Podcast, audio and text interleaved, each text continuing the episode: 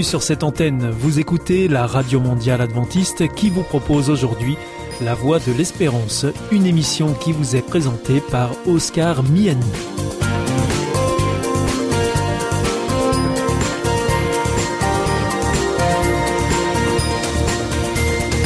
C'est avec grand plaisir que je vous retrouve sur notre antenne. Encore une fois, soyez les bienvenus à l'écoute de La Voix de l'Espérance, notre émission quotidienne de 30 minutes qui vous est présentée par Oscar Miani. Merci de votre fidélité à ce rendez-vous. Je vous rappelle que vous pouvez nous écouter sur cette antenne ou bien en podcast ou encore avec votre téléphone. Aujourd'hui au programme Parole solidaire, un moment d'information humanitaire avec ADRA, l'agence de développement et de secours adventiste, et pour conclure cette émission, vous retrouverez un moment de témoignage avec C'est vous l'histoire. C'est maintenant Parole solidaire, notre rendez-vous sur les solidarités internationales. Et aujourd'hui, j'ai le plaisir d'accueillir à ce micro André Isidio Desmello. Bonjour. Bonjour, Oscar. Vous êtes directeur d'ADRA France. C'est l'agence de développement et de secours adventiste. Et aujourd'hui, euh, André, vous allez revenir sur la situation en, Ukraine. Où est-ce qu'on en est sur le plan humanitaire euh, à presque trois mois après le début de la guerre? Voilà, bon, la situation malheureusement, elle évolue d'une façon assez lente. Nous avons des changements euh, dans les contextes local, même national et mondial.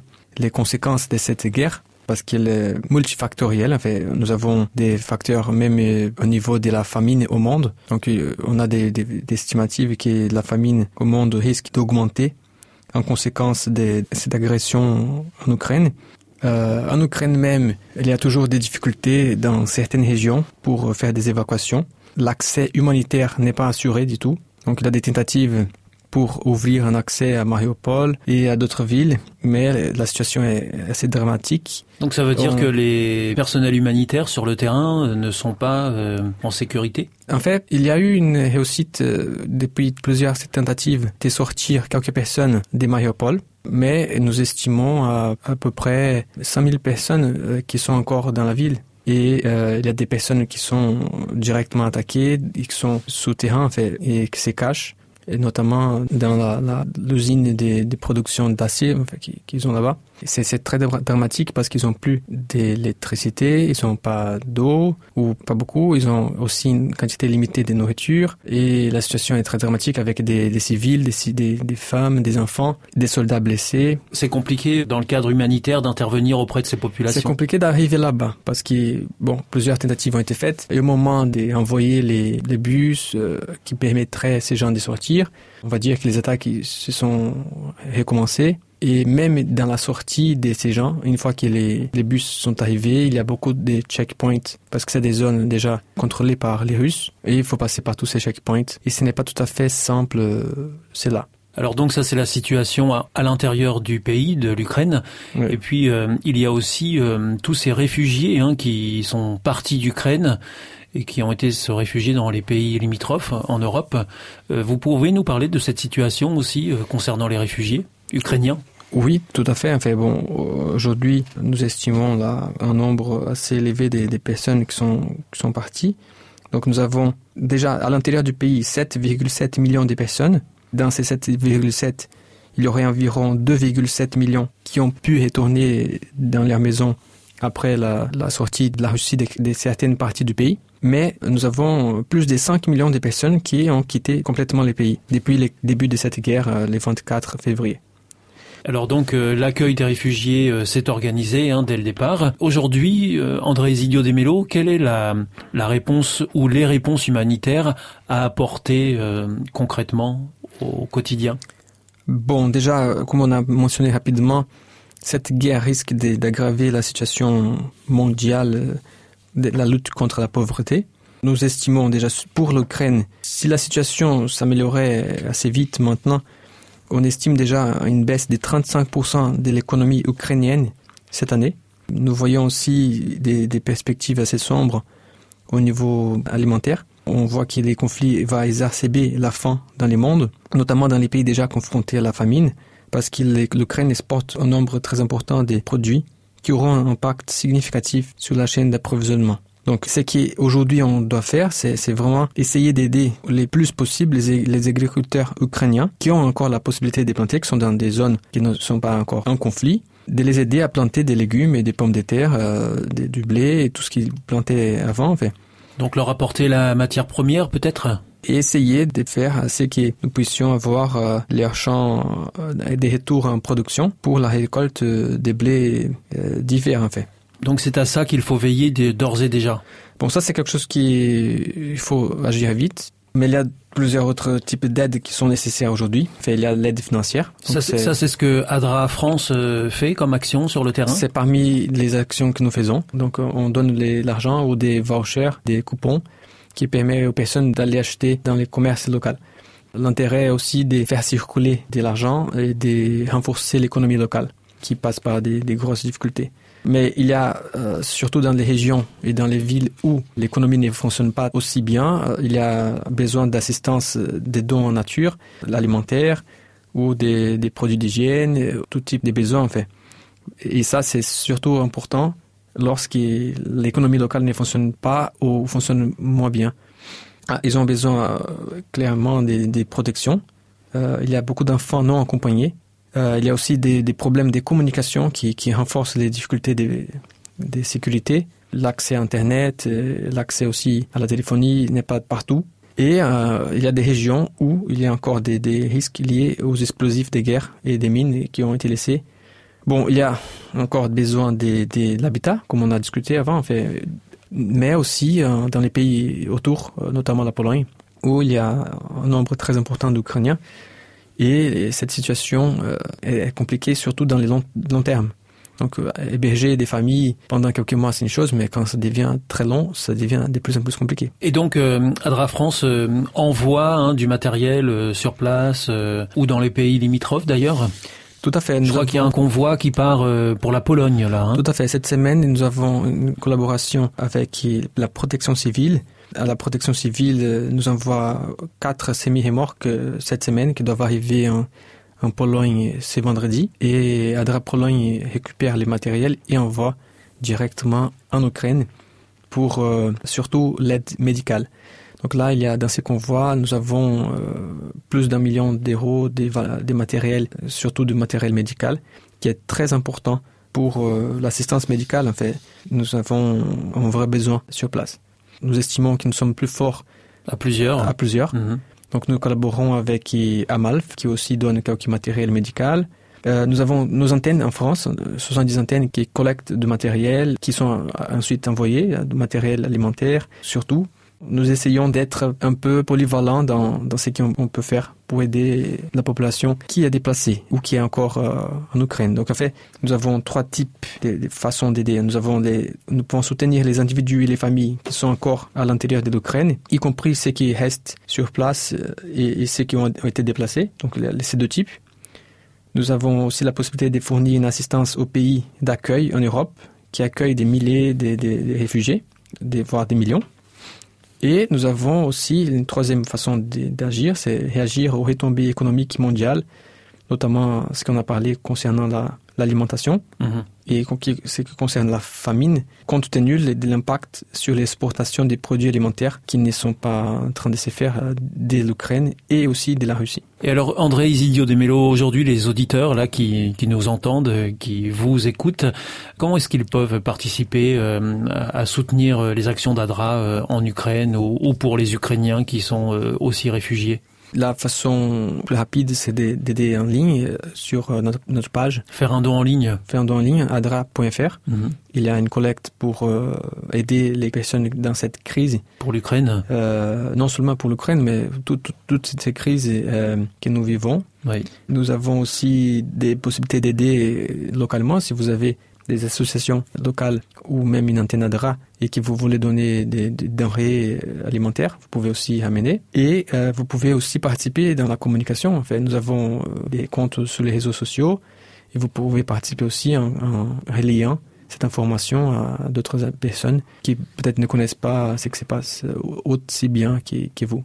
Voilà, donc euh, un site adra.fr, c'est tout simple. C'est ça. Et puis euh, quand on veut faire un don euh, financier par exemple, même les petites sommes sont bienvenues. Complètement. On n'a pas besoin de faire des gros dons comme on a dit, la collaboration, ensemble, nous sommes plus forts. Mhm. Et chaque héros est très important pour aider à sortir de cette crise. Voilà, donc un tout petit geste est aussi le bienvenu. Complètement. Merci beaucoup, André Isilio Demelo. On se retrouvera sans doute pour euh, une nouvelle émission de Paroles solidaires. Vous êtes directeur d'Adra France. Merci, à bientôt. Merci beaucoup. Au revoir. Au revoir.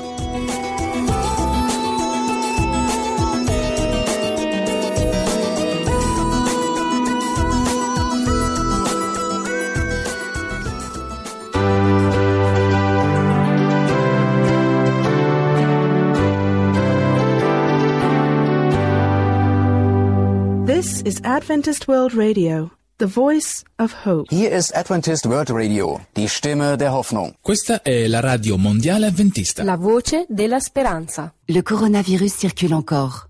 Les personnes âgées, immunodéprimées, malades chroniques et fragiles sont plus à risque de développer une forme grave de Covid-19.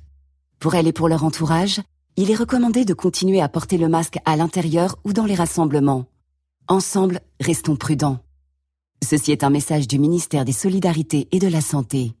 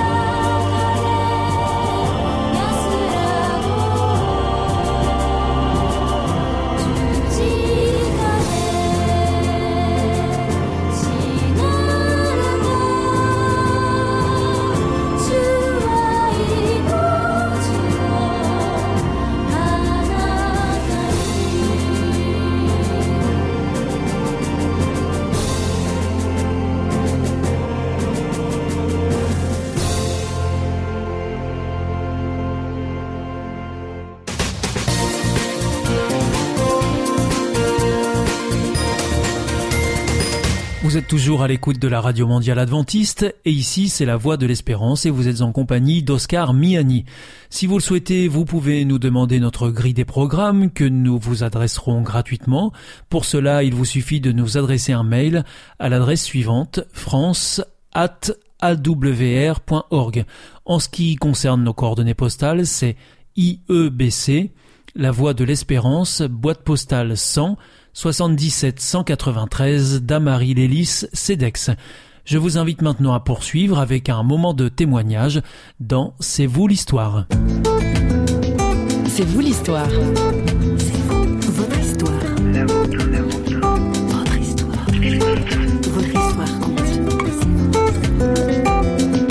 C'est une succession d'histoires autobiographiques où je passe de, l'enfance à l'adolescence, à l'âge adulte, et où je partage euh, ben, des choses qui me sont très personnelles, mais euh, qui sont vécues aussi par, par beaucoup. hein. Internet a bouleversé le monde de la production musicale. Désormais, les artistes peuvent plus facilement faire connaître leurs chansons, voire même les faire produire par les internautes pour sortir leur album. C'est ce qui s'est passé pour Sigrid Flory, l'invitée de C'est vous l'histoire aujourd'hui. Christine Raymond a poussé les portes d'un studio d'enregistrement pour rencontrer cet auteur-compositeur-interprète de talent.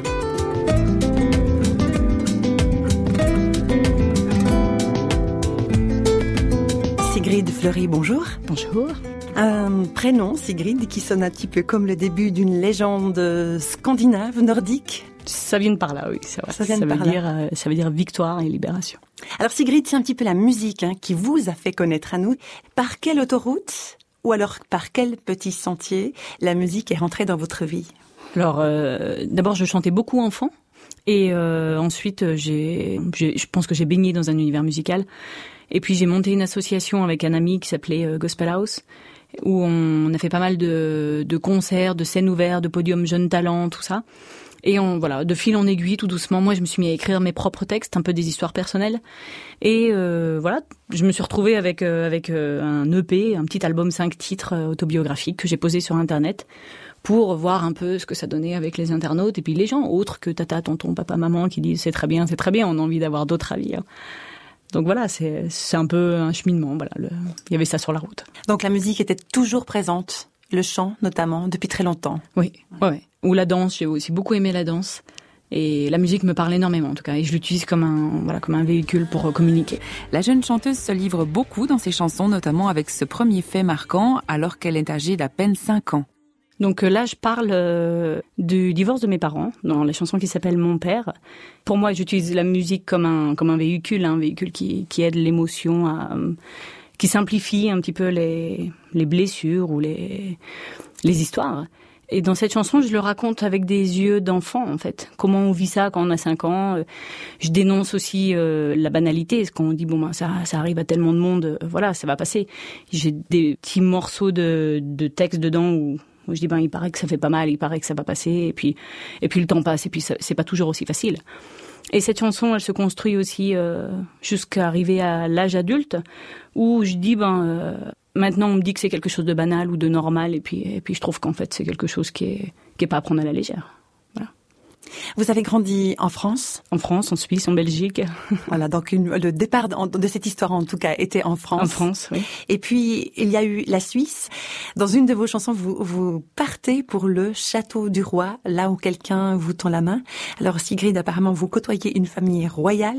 Euh, je fais partie privilégiée parce que j'ai grandi dans un château, c'est vrai.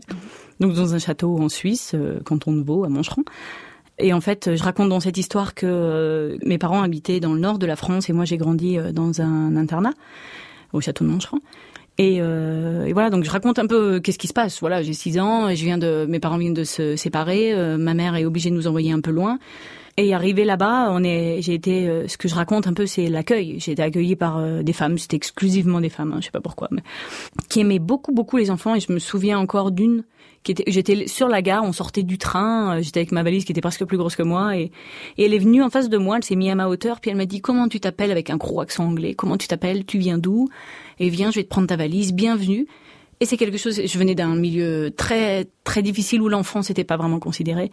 Et là, d'un coup, bah, en me regardant les yeux, j'existe. Et, et voilà, je passais trois mois là et je rentrais une semaine. Et au début, on devait y aller pour un ou deux trimestres. Et en fait, ma sœur et moi, on a beaucoup, beaucoup aimé. Puis on, on a dit qu'on voulait y rester beaucoup plus longtemps et on est resté cinq ou six ans là-bas. Et le château du roi? Pourquoi le roi? Oui. Parce que c'était des gens euh, très croyants qui faisaient ce service-là aussi pour plaire euh, aux dieux en qui ils croyaient. Et voilà, souvent on parle de Dieu comme le roi ou le roi des rois. Donc euh, voilà, je voulais pas appeler la chanson Le Château de Moncheron parce que déjà faut le prononcer quand on n'est pas pas du coin.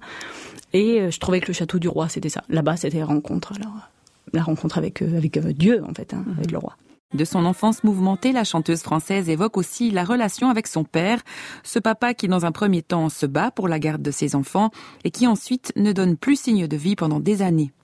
Mes parents, donc quand il y a eu euh, la séparation euh, de la famille, euh, ils se sont battus pour la garde, comme ça arrive très souvent.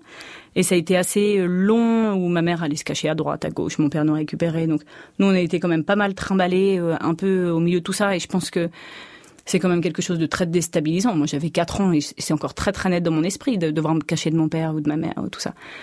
Oui, donc ils se sont disputés un peu la garde comme ça. Et ensuite, une fois que mon père n'a plus la garde, il a disparu pendant 25 ans pendant 25 ans, j'ai pas eu de nouvelles. Jusqu'à un coup de fil à, la maison. Euh, voilà, c'est papa, ça fait 25 ans. Donc on a essayé de reprendre contact et puis on se voit euh, plus ou moins régulièrement. Il habite un peu loin de chez moi. Mais on rattrape pas 25 ans en quelques jours, quoi, c'est sûr. Vous parliez de Dieu tout à l'heure, mhm. Sigrid. Quand on parle de Dieu, alors le mot Dieu, c'est, ça peut dire beaucoup de choses, hein, mais on dit souvent Dieu le Père. Comment ça s'articule dans votre esprit par rapport à, à cette relation au Père?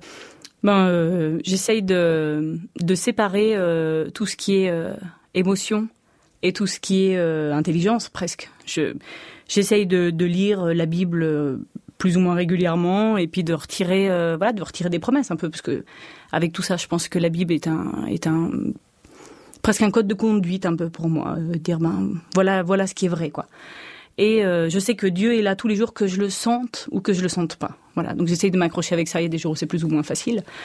Et voilà. Mhm. Vous avez dit aussi, Dieu vient nous chercher. Est-ce qu'on dit pas plutôt que c'est euh, nous qui cherchons, nous en tant qu'êtres humains, qui cherchons Dieu? Je pense que nous, on cherche Dieu, qu'on est presque créé comme ça.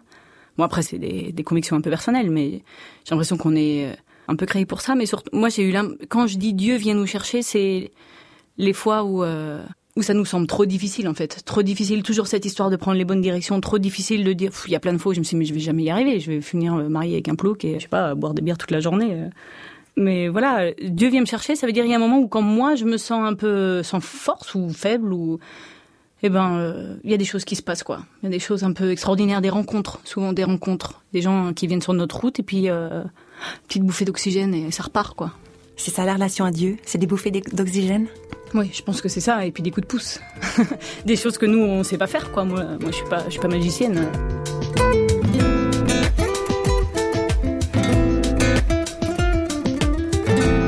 Elsie Miss, c'est la dernière chanson de Sigrid Flory que nous allons écouter maintenant. Elle y raconte la vie de couple, quand rien ne va plus, quand l'un des deux est tenté de s'en aller, un regard de l'intérieur. Cette chanson Elsie Miss, euh, où je raconte... Euh, que le mariage c'est pas c'est pas toujours des hauts hein. il y a aussi euh, il y a aussi des bas il y a des doutes il y a des fois voilà on se réveille un matin et puis pour diverses raisons pour divers écueils sur la route ou des des tensions des tensions dans le couple et ben voilà on se dit mais est-ce qu'on va est-ce qu'on va réussir à, marcher encore comme ça combien de temps? Est-ce que est-ce qu'il faut voilà il y a un moment où on se dit ben j'en ai assez je je vais pas je vais pas je vais pas tenir ça. Et cette chanson elle dit ben alors si je lâche tout maintenant ce que j'ai eu du mal à construire hein, quand même euh, eh ben, si je lâche tout maintenant, est-ce que dans dix ans, je vais me réveiller à côté de quelqu'un d'autre? Et me dire, mais est-ce que j'ai bien fait? Est-ce qu'il aurait pas fallu que je reste un petit peu pour me battre?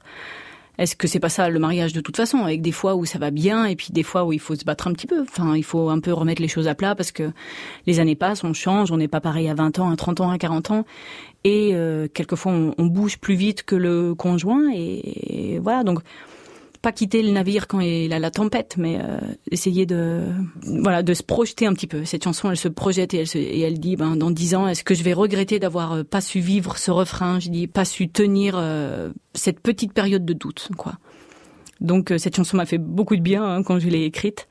J'ai l'impression d'être restée presque en se bouchant les yeux et les oreilles, dire c'est là ma place et je vais rester un moment et et après ça revient. Donc j'encourage les gens qui nous écoutent parce que parce que ça vaut le coup des fois d'attendre euh, ben d'attendre et puis de se battre pour ce qu'on a sous les yeux. Parce que trouver quelqu'un d'autre c'est chouette. Pourquoi pas hein, mais dans dix ans ben, on, retrouve les mêmes problèmes et puis etc etc autant garder ce qu'on a. Si vous souhaitez en apprendre davantage sur cette jeune femme bourrée de talent et de sensibilité, vous aurez plus d'infos à son sujet sur le site www.sigridflory.com. Bye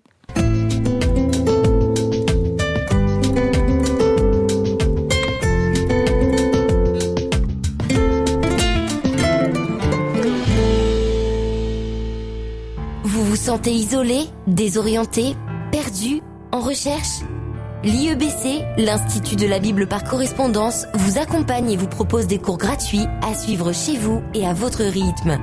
Retrouvez-nous vite sur www.iebc.org et vous verrez, votre vie va changer. Parce que croire, c'est la vie. Si vous souhaitez réécouter ce programme ou bien le partager avec vos amis, retrouvez-nous sur www.awr.org. Vous pouvez aussi nous suivre par téléphone, c'est très simple, depuis la France. Il vous suffit de composer le 01 80 14 44 77. Si vous êtes en dehors de France, eh bien vous composez le 0033 1 80 14 44 77.